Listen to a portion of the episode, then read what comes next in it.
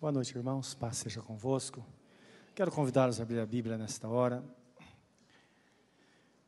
No livro de 1 aos Coríntios, capítulo 11, para a nossa leitura. E lembrando a você que aos domingos, nove da manhã, nós temos aulas de preparação para o batismo. Primeiro domingo de setembro, daqui a um mês, vamos realizar mais um batismo. Lembra que Jesus ele disse: Ide por todo mundo, pregai o evangelho a toda criatura. Quem crer e for batizado será salvo. Então, nós vamos realizar o batismo em obediência à palavra do Senhor. E você, que já entregou sua vida para Jesus, seja batizado.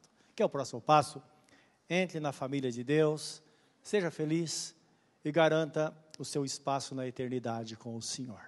Amém, meus irmãos? Com a Bíblia aberta, 1 Coríntios 11, eu quero orar com você, pedindo que o Senhor fale conosco através desta palavra. Querido Deus, estamos aqui na tua presença e pedimos a tua graça sobre nós. Que o teu Espírito Santo, que nos conduz a toda a verdade, nos conduz à tua vontade e à compreensão da tua vontade na nossa vida nesta noite. Para que possamos ser daqui satisfeitos, fortalecidos da tua graça, cheios da tua presença, alimentados do Senhor porque um dia tu disseste: aquele que se alimenta de mim, por mim viverá. E nós vivemos pelo Senhor e viveremos por ti. E precisamos estar bem alimentados. E nesta noite estamos reunidos aqui para a ceia do Senhor, para que o nosso espírito seja mais uma vez fortalecido. Por isso nós te pedimos toda a graça em nome do Senhor Jesus. Amém, Senhor. Amém. Vamos ler do versículo 17 até o 34 diz assim: Nisto, porém, que vou dizer-vos, não vos louvo. Porquanto vos ajuntais não para melhor, senão para pior. Porque, antes de tudo, ouço que quando vos ajuntais na igreja, há entre vós dissensões, e em parte o creio. E até importa que haja entre vós heresias, para que os que são sinceros se manifestem entre vós. De sorte que quando vos ajuntais num lugar, não é para comer a ceia do Senhor. Porque comendo, cada um toma antecipadamente a sua própria ceia, e assim um tem fome e outro embriaga-se. Não tendes porventura casas para comer e para beber? Ou desprezais a igreja de Deus e envergonhais os que nada têm? Que vos direi? Louvar-vos-ei? Nisso não vos louvo porque eu recebi do Senhor o que também vos ensinei. Que o Senhor Jesus, na noite em que foi traído, tomou o pão e, tendo dado graças, o partiu e disse: Tomai e comei, isto é o meu corpo que é partido por vós, fazei isto em memória de mim. Semelhantemente também, depois de cear, tomou o cálice, dizendo: Este cálice é o novo testamento no meu sangue. Fazer isto todas as vezes que beberdes em memória de mim. Porque todas as vezes que comerdes este pão e beberdes este cálice, anunciais a morte do Senhor até que venha. Portanto, qualquer que comer este pão ou beber o cálice do Senhor indignamente, será culpado do corpo e do sangue do Senhor. Examine-se, pois, o homem a si mesmo, e assim coma deste pão e beba deste cálice. Porque o que come e bebe indignamente, come e bebe para a sua própria condenação, não discernindo o corpo do Senhor. Por causa disso, há entre vós muitos fracos e doentes e muitos que dormem. Porque se nós nos julgássemos a nós mesmos, não seríamos julgados. Mas quando somos julgados, somos repreendidos pelo Senhor, para não sermos condenados com o mundo. Portanto, meus irmãos, quando vos ajuntais para comer, esperai uns pelos outros. Mas se algum tiver fome, coma em casa, para que vos não ajunteis para a condenação. Quanto às demais coisas, ordená-las-ei quando for ter convosco. Amém. Discernindo a ceia do Senhor. Esse é o tema desta palavra nesta noite. Nós sabemos que esta epístola de Paulo aos Coríntios, é a resposta de uma carta que eles escreveram à igreja, escreveram a Paulo, fazendo essas perguntas. Eu imagino Jesus, é, é, o apóstolo Paulo orando, buscando a direção de Deus, até que o Senhor Jesus lhe dá uma revelação acerca da ceia, porque lá na noite da traição, Paulo não estava lá. E os evangelhos ainda não tinham sido escritos. Ele não tinha uma cópia dos evangelhos. Então, na verdade, o apóstolo Paulo não sabia a forma correta de participar da ceia, e por isso que ele diz: Porque eu recebi do Senhor o que também vos ensinei. Então, ele teve a revelação exata daquilo que Jesus havia ensinado aos seus apóstolos lá na noite da traição. E uma coisa que nós vemos aqui é que ao receber esta carta, ele também tem uma notícia do funcionamento da igreja. O que estava acontecendo lá, porque eles não tinham uma direção para participar da ceia, não é uma direção correta. E nós vemos aqui no versículo 17, o apóstolo começando com a palavra de exortação aos coríntios, dizendo que eles não poderiam ser louvados pela atitude deles. Porque, é claro, eles estavam participando da ceia de forma incorreta, estavam se comportando mal ao celebrar a ceia do Senhor. Então, o que nós vemos no texto aqui, principalmente no versículo 21, é que os coríntios, eles haviam transformado esta celebração, que deveria ser feita em memória de Jesus, com um objetivo, eles tinham feito dela uma oportunidade de festança e embriaguez. Então, é claro, provavelmente a ideia deles era fazer o que aconteceu na noite da traição, porque Jesus ele participou da Páscoa, e lembrando que a Páscoa era uma festa dos judeus. Então, Jesus celebrou a Páscoa com seus apóstolos, com seus discípulos, e em seguida, isso num ato contínuo, não houve uma separação entre a Páscoa e a ceia. Durante o momento da celebração, de repente, após ter comido o cordeiro, ervas amargas e o pão asmo, Jesus pega um pedaço de pão, e, um, ou pega um pão e consagra ao Pai, depois parte, divide aos seus discípulos, dizendo: Tomai e comei, isto é o meu corpo que é dado por vós. E depois pega um cálice de vinho, ou um copo de vinho, não é? E divide entre os discípulos, dizendo: Tomai e bebei, isto é o meu corpo que é dado por vós, isto é o meu sangue, que é derramado por vós para a remissão dos vossos pecados. Então, o que estava acontecendo com eles? Que ao invés da ceia ser para eles, ali, ou ter o espírito de unidade, porque a ceia do Senhor, um dos objetivos é celebrar a unidade da igreja e também a comunhão do povo de Deus, que são coisas diferentes, não é? Unidade e comunhão são coisas diferentes. Então nós podemos ter unidade sem estar juntos, não é? E podemos ter comunhão sem ter unidade.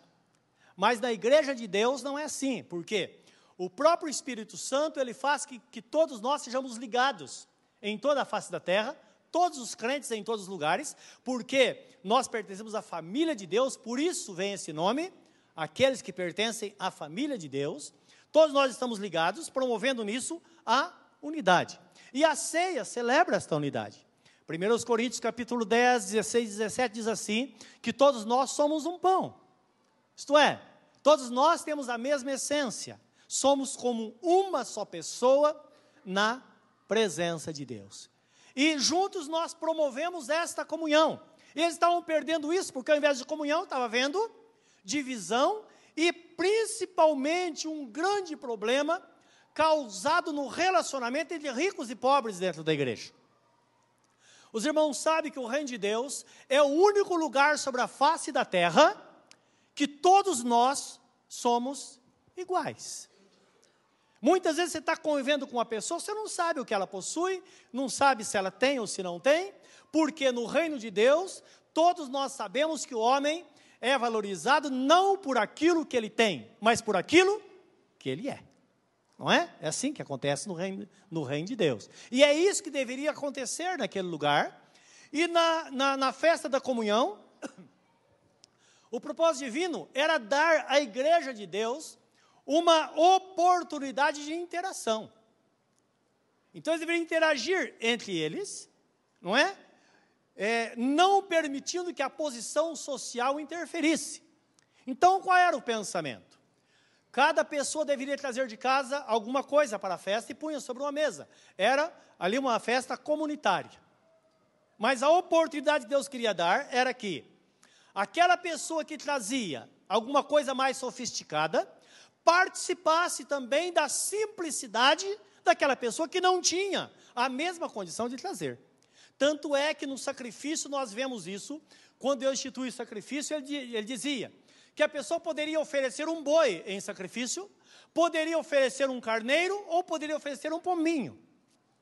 Então, indicando que a posição social nunca deveria interferir o relacionamento entre os servos de Deus na terra, porque nós entendemos que existe padrão social, não é verdade? Isso não deveria, não deveria impedir, por quê? O que acontece na igreja hoje, que é um erro, que eu imagino que se Paulo escrevesse uma carta hoje, ele ia trazer muitas correções, não é? Que o que acontece é que existe um pensamento na igreja de Cristo na terra, que para a pessoa ser crente, ou a pessoa é chamada para servir a Deus e dá ela uma promessa de ter muitas coisas materiais. E nós sabemos que não é verdade. Tem pessoas que depois se convertem ao Senhor, passa a ter menos do que tinha antes. Uma coisa é certa, Jesus prometeu na sua palavra que nunca nos deixaria. E o apóstolo Paulo disse que o Senhor nosso Deus, segundo a sua riqueza, ele suprirá sim cada uma das vossas necessidades em Cristo Jesus, nosso Senhor. Então é Deus cuidando da sua igreja. Jesus disse, certa vez, a Judas, quando foi derramado sobre ele um vaso de, de, de perfume, e Judas imediatamente disse: Não poderia vender esse perfume por 300 denários e dar aos pobres. 300 denários, cada denário era equivalente a um dia de serviço de um trabalhador braçal. E Jesus falou: Não, não deveria. Aí o comentário bíblico, de que Judas não falava isso porque estava tão preocupado com os pobres, não. Não era por isso. E Jesus disse: Os pobres, vocês sempre os terão convosco. Então, é um fenômeno de, deixado por Deus, que sempre nós vamos ter pessoas pobres em nosso meio. Porque o reino de Deus, a característica dele, é, é a característica de corações Simples, pessoas que realmente estejam voltadas para o Senhor. Não, então são coisas extraordinárias que os irmãos estavam perdendo isso lá. Então o texto fala que aquelas pessoas, cada uma ia, cada, cada pessoa ia e pegava exatamente daquilo que trazia e não tinha esta, esta interação de dividir. Aí você pode pensar, mas qual a vantagem nisso? Existe uma vantagem muito grande. Imagine, você vai na casa do irmão, ele tem uma posse maior, financeira, e ele fala para você: hoje eu vou fazer uma picanha para você. Faz lá uma picanha, na, na, não é? Aquela carne assada, coloca na mesa, você come com ele. Outro dia, ele vai na sua casa, pensa aí numa carne mais barata. Talvez você comprou lá um, uma 100? Talvez. É, é isso. Uma 100? É uma carne um pouco dura para você fazer um churrasquinho lá. Aí você compra lá uma maciante, coloca, ela fica molinha, não é? E você dá chance para aquele irmão participar da sua mesa. Então você fala: não, eu não pude oferecer o melhor. O melhor não é a carne, o melhor é o momento de comunhão que você vai experimentar daquilo que aquela pessoa experimentou a vida inteira. A Bíblia Sagrada diz que Jesus, ele experimentou do nosso sofrimento. Ele se fez pobre para que nele nós fôssemos ricos. Esta palavra é mal interpretada. Por quê? As pessoas pensam que rico está falando de coisas materiais. Não é. A riqueza divina é exatamente essa experiência de compartilhar com os nossos irmãos da vida dele, como Jesus compartilhou conosco. Quando em Apocalipse 3:20, quando ele diz: "Eis que estou à porta e bato, se alguém ouvir a minha voz e abrir a porta", ele completa dizendo: "Eu entrarei na sua casa e cearei com ele e ele comigo". Então é bom nós entendermos, Jesus sabe, ele experimentou tudo o que nós temos. E nós podemos experimentar hoje de tudo aquilo que ele é e tudo, de tudo aquilo que ele tem. Os irmãos estavam perdendo isso, porque o momento da ceia era um momento crucial para desenvolver essa interação e levá-los a esta maturidade, não é? Então, é isso que nós precisamos entender. E eles comiam e bebiam indignamente, conforme nós já vimos, e é claro, e a ceia era para pior, porque eles comiam e bebiam condenação, porque se tornaram culpados do corpo e do sangue de nosso Senhor Jesus Cristo. Então, aí vem a pergunta: como nós podemos participar dignamente da ceia do Senhor? Primeiro, como, quando nós participamos com fé. Existe um objetivo maior na ceia do Senhor. E quando participamos da ceia do Senhor, nós temos a fé que tudo que Jesus fez, ele fez por nós. Isaías, capítulo 54, versículo 4 em diante, ao 12, mostra a obra redentora de nosso Senhor Jesus Cristo, todo o seu sofrimento, tudo aquilo que ele fez por nós. E o importante é, nesta palavra, quando nós é, é, paramos para servir, para participar ceia do Senhor, precisamos entender que tudo aquilo ele fez individualmente por nós. Individualmente. Ele fez por mim. Ele levou sobre si os meus pecados. O castigo que me traz a paz estava sobre ele. Pelas suas pisaduras eu fui sarado. Inclusive, é um dos fatores que muitas vezes intriga aquela pessoa que está doente, porque a pessoa, quando está doente, muitas vezes ela não cultiva, ela não consegue entender que Jesus levou sobre si a sua doença. Quando ela vê de uma forma coletiva, é uma coisa, mas quando ela volta para si, se torna totalmente diferente. E a pessoa, então, quando está doente, ela começa a pedir misericórdia, e nós nos unimos em oração em favor dela, e muitas vezes ela não consegue entender nesta palavra, uma palavra profética acerca da sua vida e até a sua oração, muitas vezes é oração fora da vontade de Deus. Porque quando você ora, for de qualquer coisa, e você, por exemplo, você está doente, fica falando, Senhor, tem misericórdia de mim, cura esta enfermidade, Senhor. Senhor, eu estou sofrendo muito. É uma coisa. Mas quando você abre a palavra de Deus e fala, Senhor, o Senhor levou sobre si as minhas enfermidades. Portanto, eu estou doente, mas eu tenho consciência que a minha enfermidade o Senhor levou sobre si, e aqui está a promessa sobre a minha vida.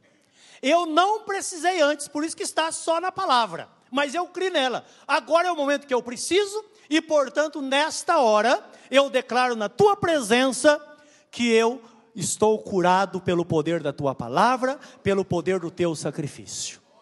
Então perceba que é diferente. Eu chamo isso de uma oração proativa, que você está professando a verdade acerca da sua vida de acordo com aquilo que Deus professa. Então nós vamos no sentido contrário muitas vezes e nós nos sucumbimos diante das dificuldades, não é? Então, Isaías 54, quero que você leia comigo. O texto começa falando de uma forma enfática. Uma Bíblia diz: certamente Outra tradução diz verdadeiramente, isto é, com certeza absoluta. E nós precisamos entender isso, meus irmãos, acerca desta grande promessa do Senhor.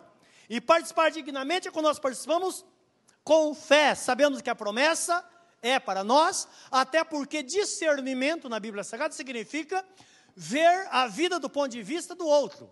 Isso na língua portuguesa, não é? Na Bíblia Sagrada, significa ver a palavra, de, ver a situação de acordo com o ponto de vista de Deus. Como é que Deus vê? Então, isso é discernimento.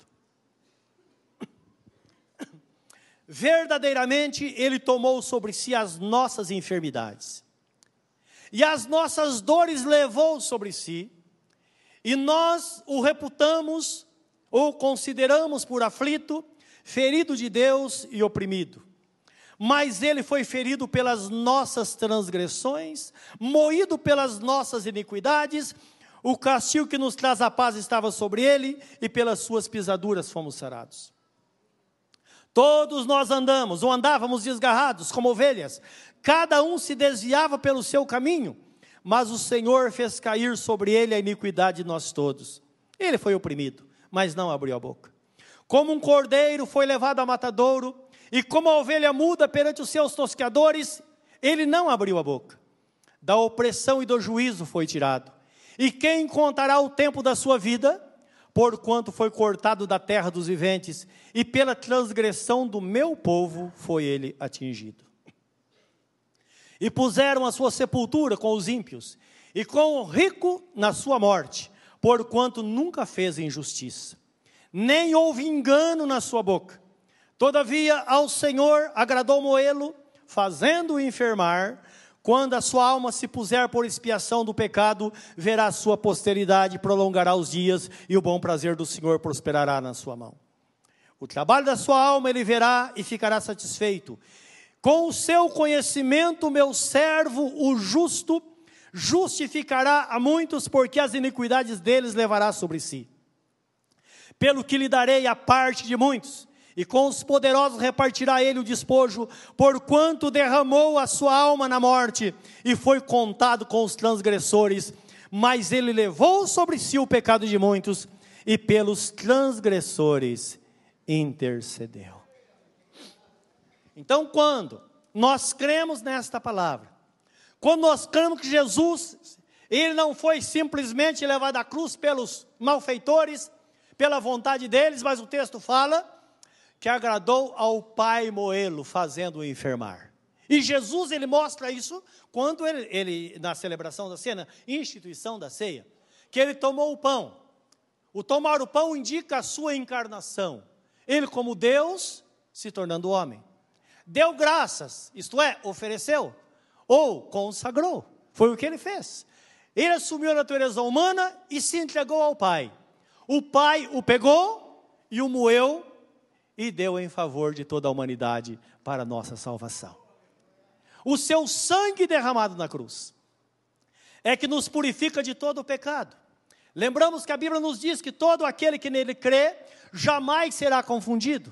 Aquele que nele crê terá os seus pecados perdoados pelo poder do seu sangue derramado lá na cruz do Calvário, que a Bíblia nos diz em 1 João 1, 2, 1 João 2, 1, 2, que diz que ele é propiciação pelos nossos pecados.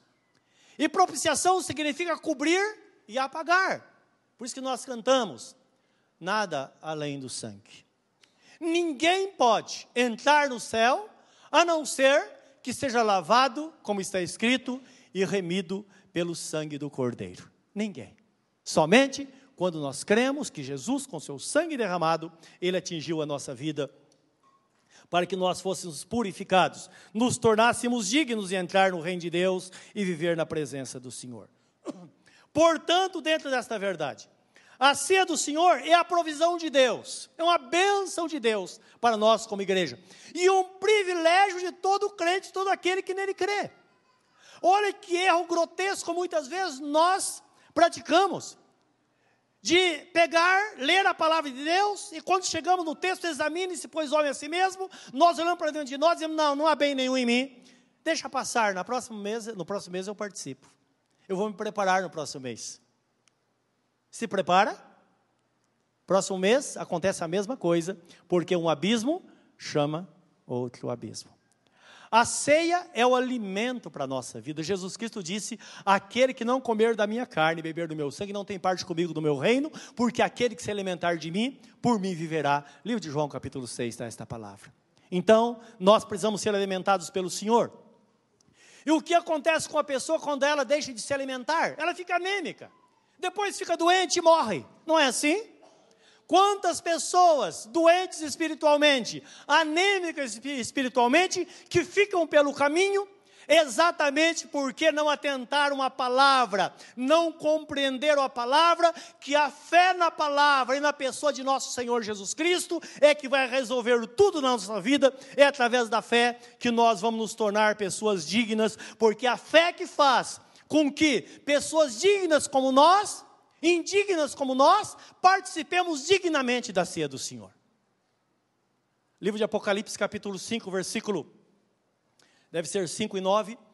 Então, lá existe um, um episódio que a Bíblia fala sobre a abertura dos selos. Os selos dizem respeito a épocas do Apocalipse, acontecimentos que iam se desenrolar sobre a face da terra. E como nós vemos, as coisas estão acontecendo, não é? Continuamente, a ciência se multiplicando e as coisas acontecendo, momentos que antecedem a vinda de nosso Senhor Jesus Cristo. Jesus disse: Quando virdes acontecendo essas coisas, levantai as vossas cabeças, porque a vossa redenção está próxima. Nós sabemos, Jesus, ele pode voltar a qualquer momento. E lá, João estava tendo uma visão do futuro, e de repente ele viu um livro que precisava ser aberto, existia um selo a ser rompido, para que aqueles eventos pudessem desenrolar. E ninguém conseguia, não encontrava ninguém, o texto é claro em dizer, não encontrava ninguém digno de abrir aqueles selos. E ele disse que ele chorava muito com aquilo. Era um momento de pânico. E de repente alguém diz: Olha, encontramos uma pessoa digna. E lá o texto fala: Digno é o cordeiro de abrir os selos. Não é? Ou melhor, a pessoa disse: Eis aqui o cordeiro de Deus, o leão da tribo de Judá, a raiz de Jessé, ele é digno de abrir os selos. Imediatamente ele viu as pessoas cantando, o cante que dizia: Digno é o cordeiro de abrir os selos, porque foi morto e com o teu sangue, ou com o seu sangue, ou melhor, com o teu sangue, compraste para Deus homens de toda tribo, língua, raça e nação, e fizeste para Deus um reino sacerdotal que reinará sobre a terra. Esse texto fala da obra, da grandiosidade da obra de nosso Senhor Jesus Cristo. Agora, existe uma razão para tudo isso ser escrito e para João ver essa situação. Porque a palavra digno, digno da Bíblia, na Bíblia, ela não tem a mesma conotação que existe hoje quando nós falamos, ó, oh, tal pessoa é digna. Não. Esta dignidade apresentada em Apocalipse era uma dignidade para mostrar a grandeza de nosso Senhor Jesus Cristo em relação aos reis da época. Porque é bom nós entendermos que na época se adorava os imperadores. Então o imperador, ele reivindicava para si a divindade e as pessoas o adoravam. Então, no reino de Deus era diferente. Que uma pessoa digna, ela tinha que ter uma dignidade testada. Por que é que, por que, que essa pessoa era digna? E o texto lá mostra. Apresenta Jesus como o leão da tribo de Judá, a raiz de Davi, não é? é? O Cordeiro de Deus, então indicando quem era Jesus, para que João pudesse transmitir à igreja e dizer: olha, Jesus realmente é digno, ele é o Senhor, ele é digno de reinar, só ele tem o poder sobre a eternidade. Então, para uma pessoa, para um, um, um imperador ou um rei ser digno, tinha que ser testado essa dignidade, existia, os testes eram que para uma pessoa ser digna, ela precisava, em primeiro lugar, ter um caráter íntegro, um caráter puro. Em segundo lugar, esta pessoa precisava ter uma linhagem real. Não podia ser qualquer pessoa. Além disso, era uma pessoa que precisava fazer parte da família do povo de Deus. E para uma nação ter um imperador que era de outra nação, então esse homem não era digno para reinar. Eu acredito que isso é engraçado, que essas coisas ainda têm algum resquício, né? né a política dos países. Você sabe que numa cidade, por exemplo, Ferraz, por exemplo, é assim, que a lei diz que uma pessoa, para ser um prefeito da cidade, ele não pode morar em outra cidade. Ninguém cumpre isso. Mas por que será? Exatamente porque essa pessoa mora em outro lugar, ele não vai cuidar dos interesses, ele vem só para tirar, para sugar alguma coisa, para cuidar dos seus interesses, e muitas vezes não, não do interesse das pessoas. Então, era necessário que aquele rei fizesse parte da família, por isso que está escrito que ele é a raiz, ele veio da raiz de Davi. Não é? Além disso, este rei precisava ter todo o poder na mão e autoridade. E para ter poder e autoridade, ele teria que ter a força para matar e dar vida, se ele quisesse, mas ele precisava ter a autoridade que é diferente do poder. A autoridade significa habilidade para governar. Isso é autoridade. Não é? Então é diferente daquilo que nós imaginamos. O que se pensa de autoridade hoje é o seguinte: aquele que tem poder manda, que tem juízo obedece. Não. Uma pessoa assim jamais seria tida como digna. Então o texto aqui tem essa característica, apresentando Jesus como um homem de caráter íntegro. Por que homem? Porque ele é um dentre nós. Ele se tornou homem. Por isso que está escrito no livro de Romanos, capítulo 8, versículo 28, lá quando diz que todas essas coisas cooperam para o bem que eles amam a Deus, lá está escrito também que aprove a Deus colocar Jesus como primogênito entre muitos irmãos. Isto é, ele tem uma família, ele pertence à família de Deus, ele é um de nós, é considerado como o irmão mais velho, e por causa da sua humanidade. Então nisso ele cumpria tudo, tudo aqui, toda a demanda estabelecida por Deus, para que ele pudesse receber esse título de digno que o Senhor, que podia controlar toda a eternidade e a vida de toda a criação de Deus. Isso nós sabemos. Por outro lado, nós sabemos que Jesus, ele é visto na Bíblia como o leão da tribo de Judá, mas também como o cordeiro. Tem um canto que nós cantamos que apresenta Jesus como leão e cordeiro. Maravilhoso, porque são dois extremos. Então Jesus, ele de fato é o Todo-Poderoso. Por isso é comparado ao leão, o leão da tribo de Judá. E você sabe que o leão é o rei da selva, não é? Às vezes parece uma coisa assim não muito concreta, mas não sei se você já viu um leão rugir, não é? Me lembro certa vez nós estávamos num, num lugar, no Simba Safari, com nossos filhos, todo mundo dentro de um fusquinha, e entramos lá, bota aquela grade na janela e vendo os animais. De repente vem um leão. Quando ele chegou perto da janela do carro, fiquei arrepiado da cabeça aos pés. Só a cabeça dele não cabia na janela do carro, de tão grande. Ele tinha quase a altura do carro. Não é? Tá bom. Ou em outra ocasião, estava, não é, os animais tudo festejando e aquela coisa, os irmãos sabem como é num zoológico, um lugar assim. De repente o leão ruge. Quando o leão ruge, há um silêncio absoluto. Todo mundo se aquieta. Eu fico imaginando o que acontece quando o inimigo está rondando a sua vida, quando está toda aquela bagunça, as coisas acontecendo, Jesus chega e ruge, não é? O inferno silencia. É o leão da tribo de Judá. E é bom entender que homens, anjos, todo ser nos céus e na terra se dobra diante do Senhor. Por isso que a Bíblia Sagrada diz que todo joelho é, confessará que Ele é o Senhor para a glória de Deus Pai, porque realmente todo mundo se curva diante do leão da tribo de Judá. Ele tem realmente todo o poder nos céus e na terra. Agora, o mais interessante, meus irmãos, que ele disse: é-me dado todo o poder nos céus e na terra. Foi dado o poder a Jesus, mas você percebeu que na Bíblia Sagrada ele compartilha conosco esse poder? Ele compartilha conosco. Ele disse: Recebereis poder ao descer sobre vós o Espírito Santo e sereis minhas testemunhas até os confins da terra. O poder de Jesus está em todo aquele que crê, isto é, nós cremos no Senhor e pela fé nós fazemos com que o poder de Jesus venha sobre nós. Pela fé na palavra do Senhor, nós, como pessoas indignas, fazemos com que a dignidade, dignidade de Jesus venha sobre nós. É pela fé que nós alcançamos essa dignidade. Porque Ele é o Cordeiro de Deus. O Cordeiro já não representa poder. O Cordeiro representa sacrifício, humildade. Lembra que Ele diz: Vinde a mim, todos vós que estáis cansados e oprimidos, eu vos aliviarei. Eu sou manso e humilde de coração, e achareis descanso para as vossas almas.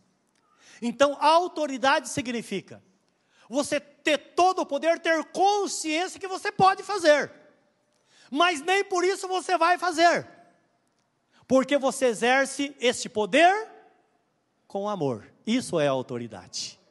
A autoridade não precisa gritar. não precisa ameaçar. A autoridade, você precisa exercê-la com misericórdia e fazer com que as coisas aconteçam segundo a vontade de Deus na sua vida e na vida das pessoas. Isso é autoridade. Então, por isso que o texto fala que Jesus, aqui nos dois extremos, ele com todo o poder, com toda a autoridade, ele é o Cordeiro de Deus que ele é acessível a nós e nós podemos ter esta plena comunhão com ele. E é importante nós entendermos que num momento como esse, a nossa indignidade, indignidade ela é trocada pela, pela dignidade de Jesus, porque nós estamos nele. Nós somos vistos através dele. O homem por si não tem paz com Deus, ele está em rebelião contra Deus, mas através de Jesus, ele passa a ter paz com Deus, porque Deus o vê através do seu filho. Romanos capítulo 5, 1, 2. Está esta palavra, eu quero procurar mostrar para você o respaldo desta palavra, desse texto que mostra realmente esse poder e autoridade, que mostra o poder que Jesus tem de fazer com que a sua dignidade venha sobre nós, porque nós somos aceitos nele, como está escrito, nós somos aceitos no amado.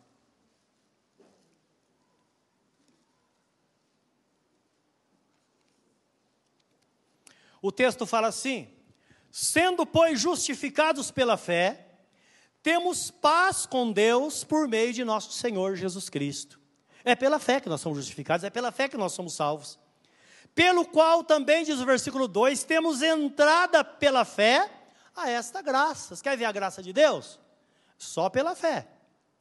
Na qual estamos firmes e nos gloriamos na esperança da glória de Deus. Isto é, nós vivemos hoje na presença de Deus. O futuro também está na presença de Deus, nós viveremos lá, não é? É uma eternidade determinada por Deus.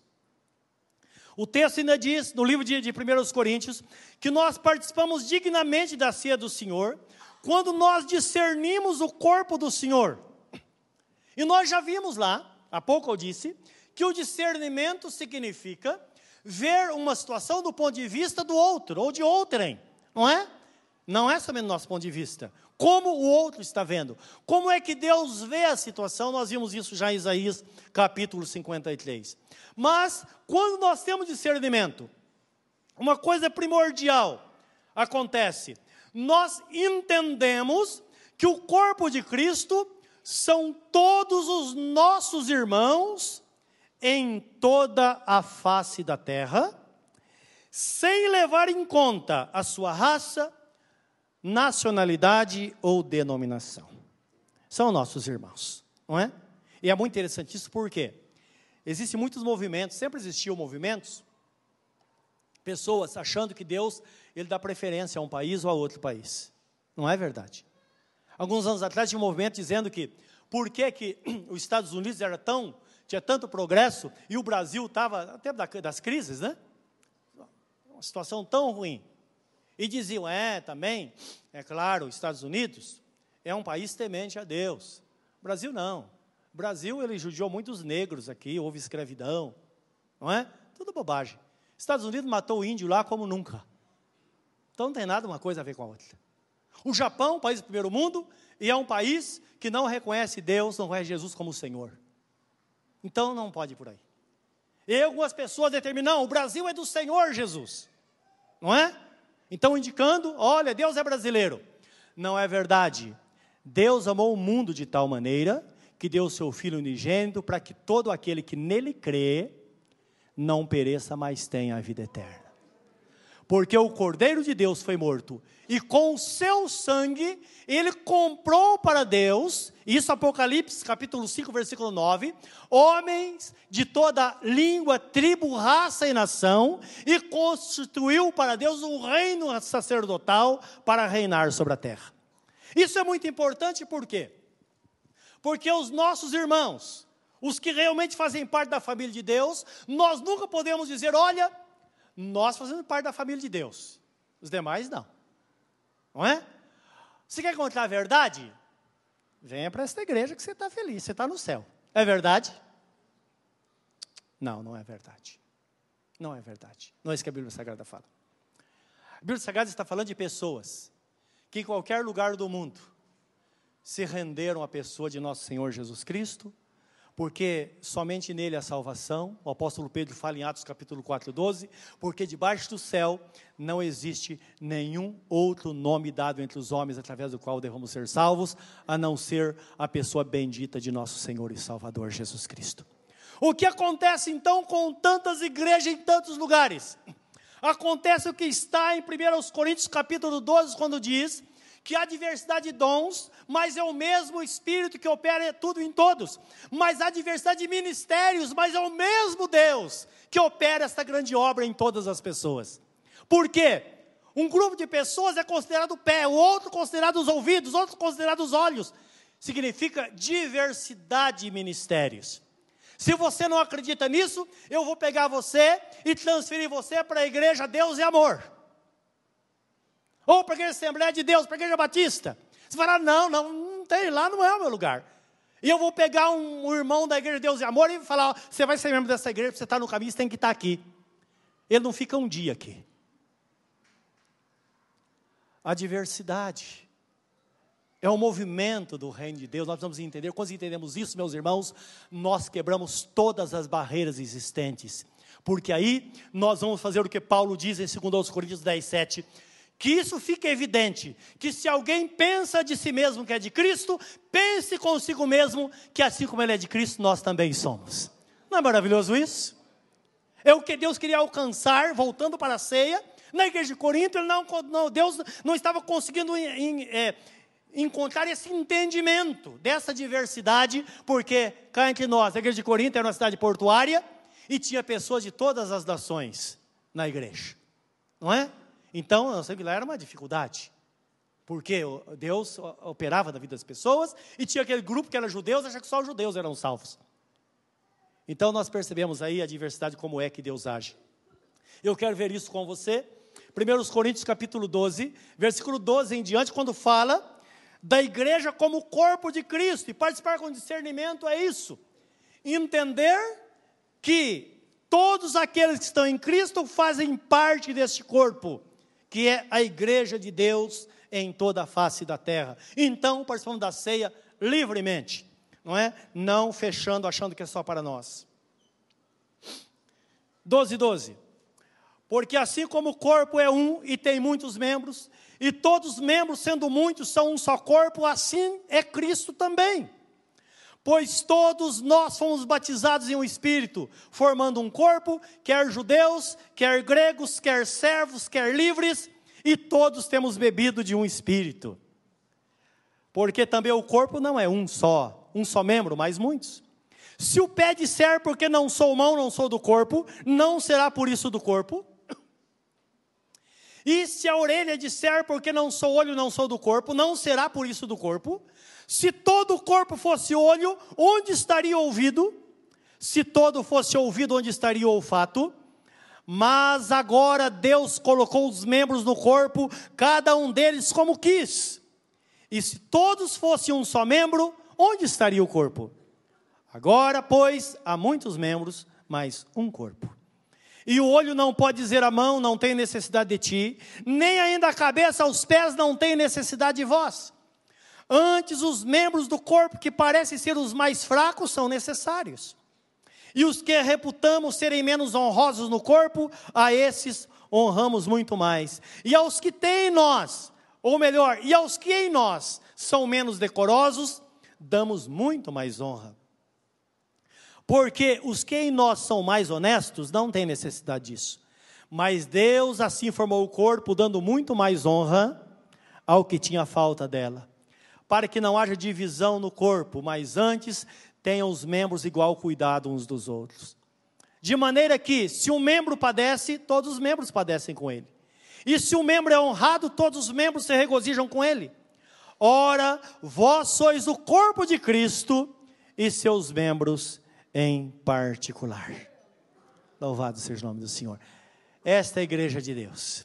Se você quer participar com discernimento, é necessário ter esta visão da igreja como o corpo de Cristo, porque a missão principal da ceia, ou uma das missões da ceia, é mostrar a unidade do corpo de Cristo, que todos nós pertencemos ao mesmo corpo, porque temos a mesma, a mesma essência, conforme nós vimos na Bíblia Sagrada.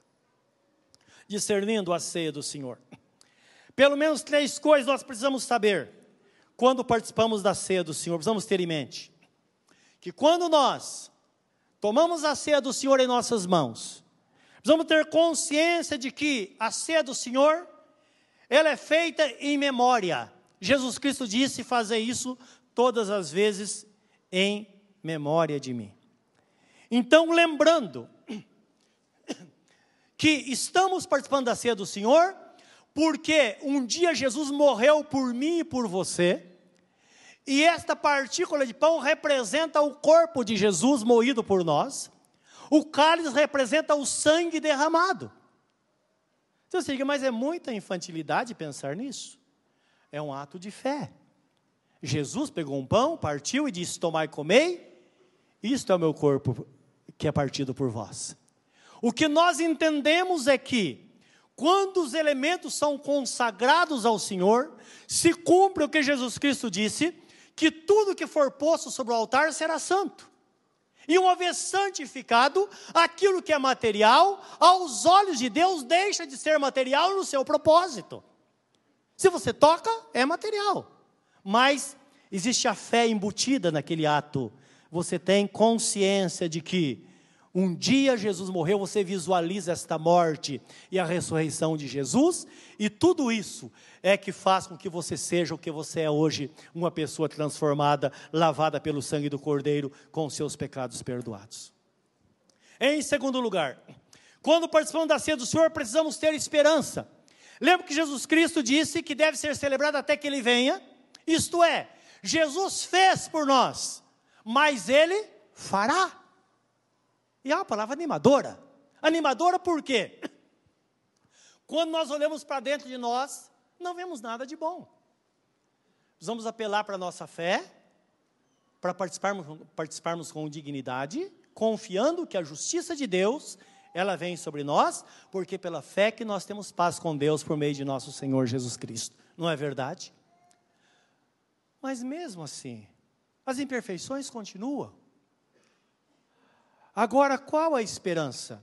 A esperança é aquilo que está escrito na Bíblia Sagrada, que aquele que começou a boa obra em você, ele é poderoso para terminá-la até o dia de Jesus Cristo. Se anime, se anime. Talvez você não se aprove, você fala, não, eu poderia ser melhor, mas não consigo.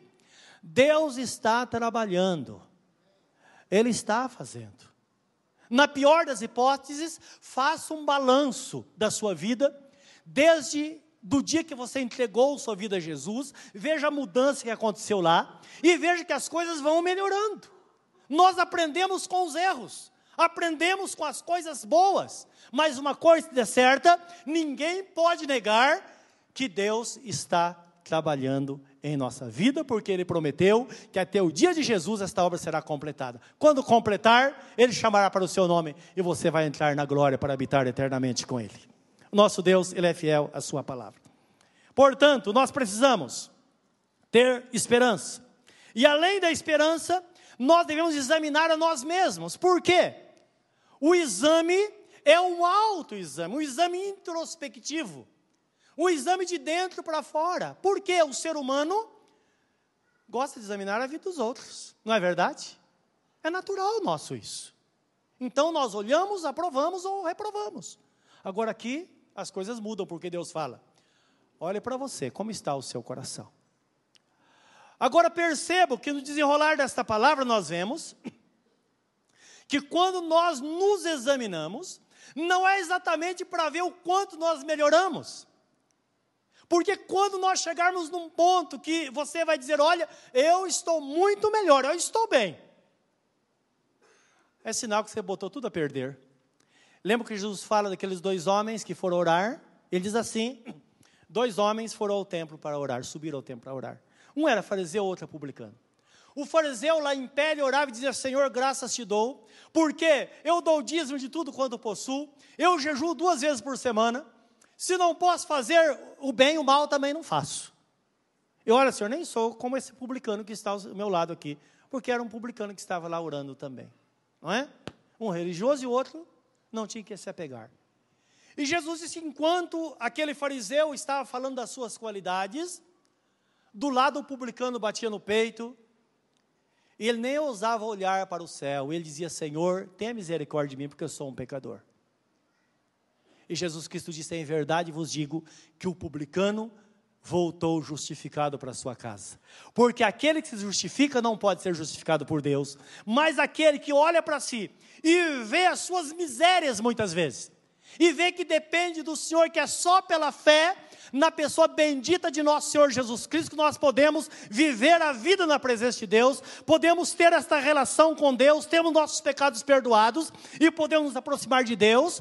Quando nós olhamos e vemos isso e apelamos para o Senhor, a graça do Senhor é derramada sobre nós e aquela pessoa indigna passa a ser uma pessoa digna, porque ela passa a ser vista através da graça e sacrifício de nosso Senhor e Salvador Jesus Cristo. Portanto, o autoexame exigido por Deus é: você é de Jesus ou não é? Essa é a questão. Não, olha, eu sou, mas sou tão fraco. Jesus disse: Assim diz o grande, o verdadeiro, aquele que tem a chave de Davi, que quando fecha ninguém abre, quando abre ninguém fecha. Eu tenho diante de ti uma porta aberta, a qual ninguém poderá fechá-la, porque tens pouca força, entretanto guardaste a minha palavra e não negaste o meu nome. Ele sabe, conhece a fraqueza humana, ele sabe quem nós somos e não precisamos enfeitar na presença dele. O que nós precisamos é nos derramar diante dele para alcançar o seu favor e experimentar a sua graça na nossa vida. E último texto que eu quero ler com vocês está em 2 Coríntios, capítulo 13, 5 a 6 que vai legitimar esse pensamento no seu coração, para que nesta noite você desfrute da graça de Deus, para que nesta noite você tenha discernimento da ceia do Senhor. E discernimento do corpo de Cristo, da ceia do Senhor como corpo de Cristo, da igreja de Deus como corpo de Cristo, e certamente tudo será diferente na sua vida. Segundo aos Coríntios 13, 5 e 6 diz assim: Examinai a vós mesmos se permaneceis na fé provai-vos a vós mesmos, ou não sabeis quanto a vós mesmos que Jesus Cristo está em vós? Se não, é que já estáis reprovados. Mas espero que entendereis que nós não somos reprovados. Porque aquele que está em Cristo jamais poderá ser reprovado, porque é através de Jesus que nós temos acesso ao Pai, porque não tem nenhum mediador entre Deus e os homens, a não ser a pessoa bendita de nosso Senhor Jesus Cristo. Discernindo a ceia do Senhor. Quero que você curva o seu semblante na presença de Deus nesta hora. E mergulhe para dentro de si, num autoexame. Você serve a Jesus? Você entregou sua vida a Jesus? Então você diga, pastor, o senhor não sabe que eu sou, pertenço a essa igreja? Ou então pertence a tal igreja? Não é isso que estou perguntando, não é isso que a Bíblia pergunta. Não é exatamente isso. O que a Bíblia pergunta, o que a palavra de Deus pergunta, é isso. Você é de Jesus? Jesus é o seu Salvador? Você é salvo pela fé, pela graça de Deus que você recebeu por meio da fé? Ele é o Senhor da sua vida. Você recebe a dignidade de Jesus sobre você nesta noite. Você tem consciência que em Cristo, você, sendo uma pessoa indigna, você pode participar dignamente da ceia do Senhor, confiando e entregando-se totalmente a Ele. A pessoa que fizer isso jamais será reprovada. Mas se você estiver aqui nesta noite